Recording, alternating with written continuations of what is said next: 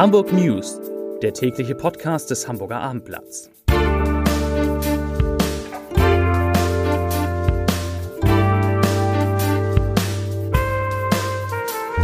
Herzlich willkommen. Mein Name ist Lars Heider und dies ist der letzte Podcast des Hamburger Abendblatts, der letzte tägliche Podcast in dieser Woche, aber der hat es in sich. Denn heute wollen Linksautonome auf der Elbchaussee demonstrieren und zwar genau dort, wo beim G20-Gipfel vor drei Jahren Autos gebrannt haben. Darum geht es gleich. Weitere Themen.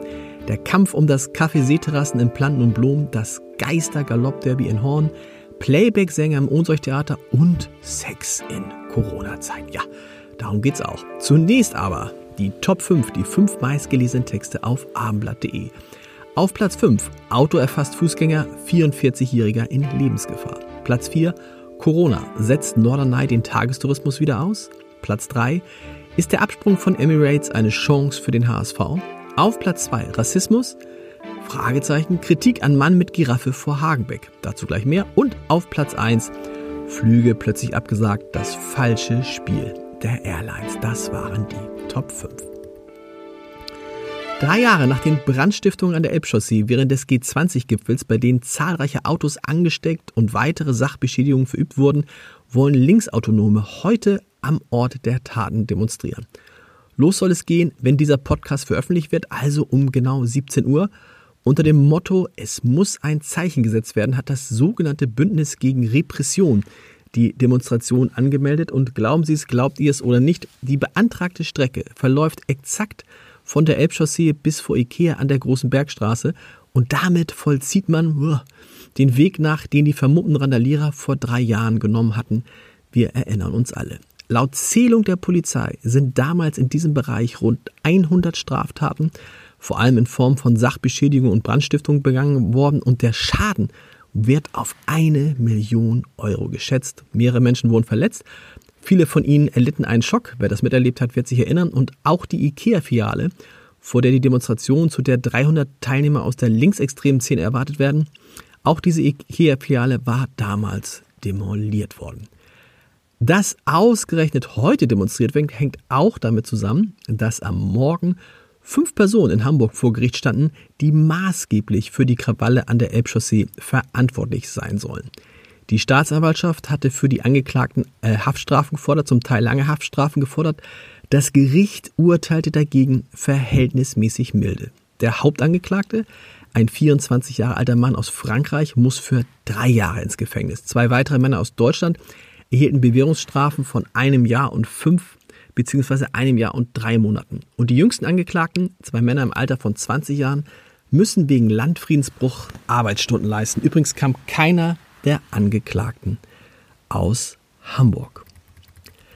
Zu einem anderen Thema, das Ohnsorgtheater. Das Ohnsorgtheater wird nach dem Schmidt-Theater das zweite Hamburger Theater sein, das nach der durch Corona erzwungenen Spielpause seinen Betrieb wieder aufnimmt. Das Stück Tussi Park hat am 16. Juli Premiere und ist extrem pandemiegerecht.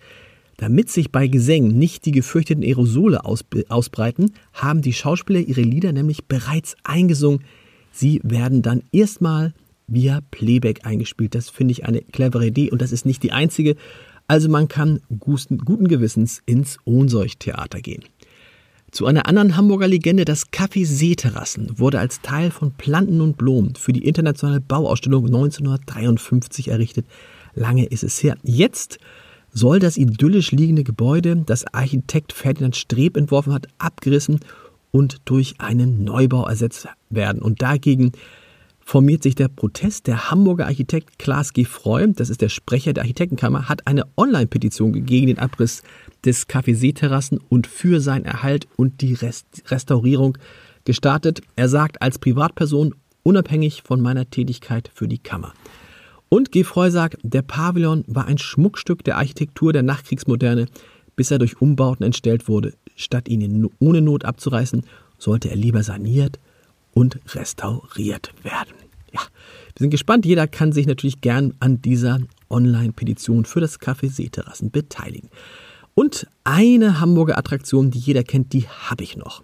und das ist eine verrückte Geschichte, denn die Linksfraktion in der Bezirksversammlung Eimsbüttel übt scharfe Kritik an der Figur, die seit fast 20 Jahren vor Hagenbecks Tierpark in Stelling steht. Sie kennt, ihr kennt sie alle. Es geht um die Bronzeplastik Mann mit Giraffe, die der Bildhauer Stefan Balkenhol zwischen 2000 und 2001 für den Eingang zum Tierpark Hagenbeck schuf. Sie zeigt einen Mann, der am Hals einer Giraffe hochklettert. Das Problem, das die Linken in Eimsbüttel nun vor dem Hintergrund der Rassismusdebatte sehen, der Mann hat eine schwarze Hautfarbe. Und äh, die Linken sagen dazu, die, ich zitiere, die Skulptur ist so platziert, dass sie von zigtausenden autofahrenden Besucherinnen und Besuchern des Tierparks, großenteils internationales Publikum und Menschen mit Migrationshintergrund oder Menschen schwarzer Hautfarbe wahrgenommen wird. Das äh, Zitat Ende, das sagen die Linken dazu. Die Figur werde als Afrikaner wahrgenommen, vor dem Hintergrund, dass in dem Tierpark früher Menschen aus Afrika in einer Völkerschau und zum Begaffen in einem sogenannten afrikanisch, afrikanischen Dorf ausgestellt worden seien, erscheine die, die Skulptur problematisch, sagt Peter Gutzeit, der Co-Vorsitzende der Linksfraktion in Eimsbüttel. Und noch stärker, viele erkennen in der Skulptur den bestehenden Alltagsrassismus. Deshalb gehöre neben der Karl-Hagenbeck-Statue auch diese Skulptur auf den Prüfstand. Ja, die sind die Reaktionen auf diese Kritik. Ein Sprecher der Kulturbehörde sagte, die Kritik der Linken sei, die erste und einzige kritische Stellungnahme über das Kunstwerk, von der die Kulturbehörde Kenntnis hat. Und Stefan Balkenhol, der Künstler, sagt, es sei kein farbiger Mann, der da sei, nur über die Jahre äh, hätte, die, hätte die Figur ein bisschen, sei die Figur ein bisschen dunkler geworden und müsste jetzt mal dringend gereinigt werden. So kann man das Problem vielleicht auch lösen. Zum Sport, zum Sport. Heute hat auf der Horner Rennbahn das wohl ungewöhnlichste Galopp-Derby-Meeting seiner Geschichte begonnen. Wegen der Corona-Pandemie dauert die Traditionsveranstaltung nur drei Tage und findet, wie so vieles, ohne Zuschauer statt. Der Höhepunkt wird am Sonntag das mit 650.000 Euro dotierte 151. Deutsche Derby sein und insgesamt gehen Freitag, Samstag, Sonntag in 36 Rennen 421 Pferde an den Start.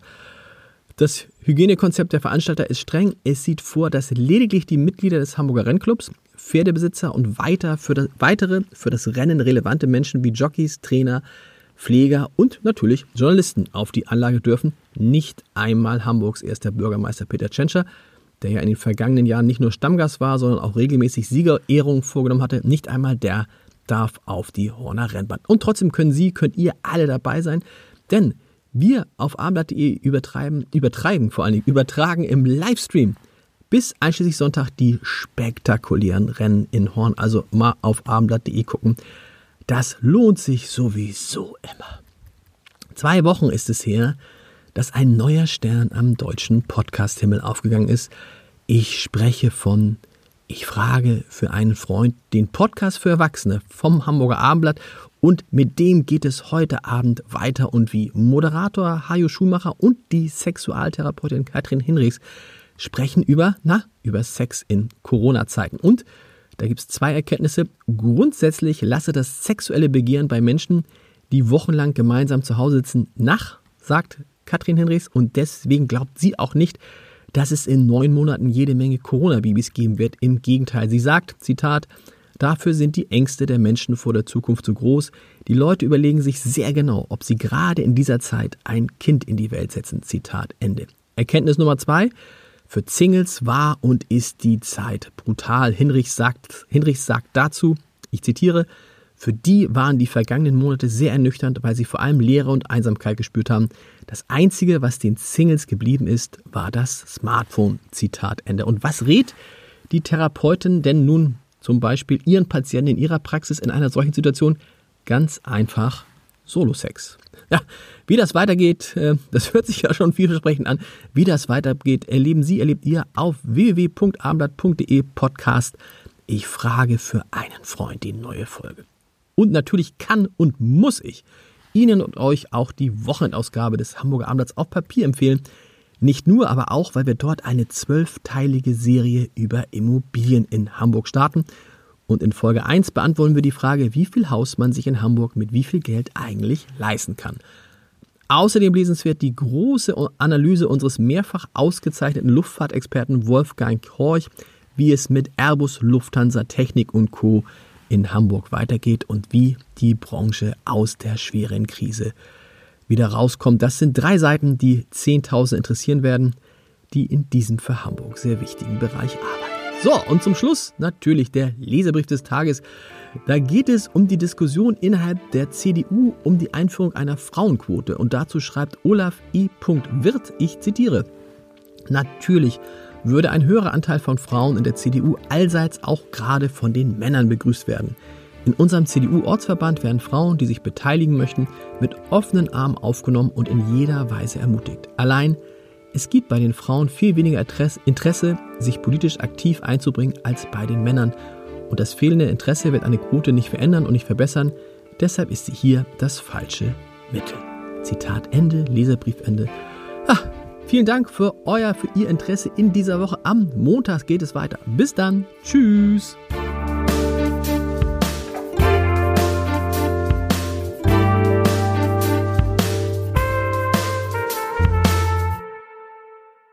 Weitere Podcasts vom Hamburger Abendblatt finden Sie auf abendblatt.de slash podcast.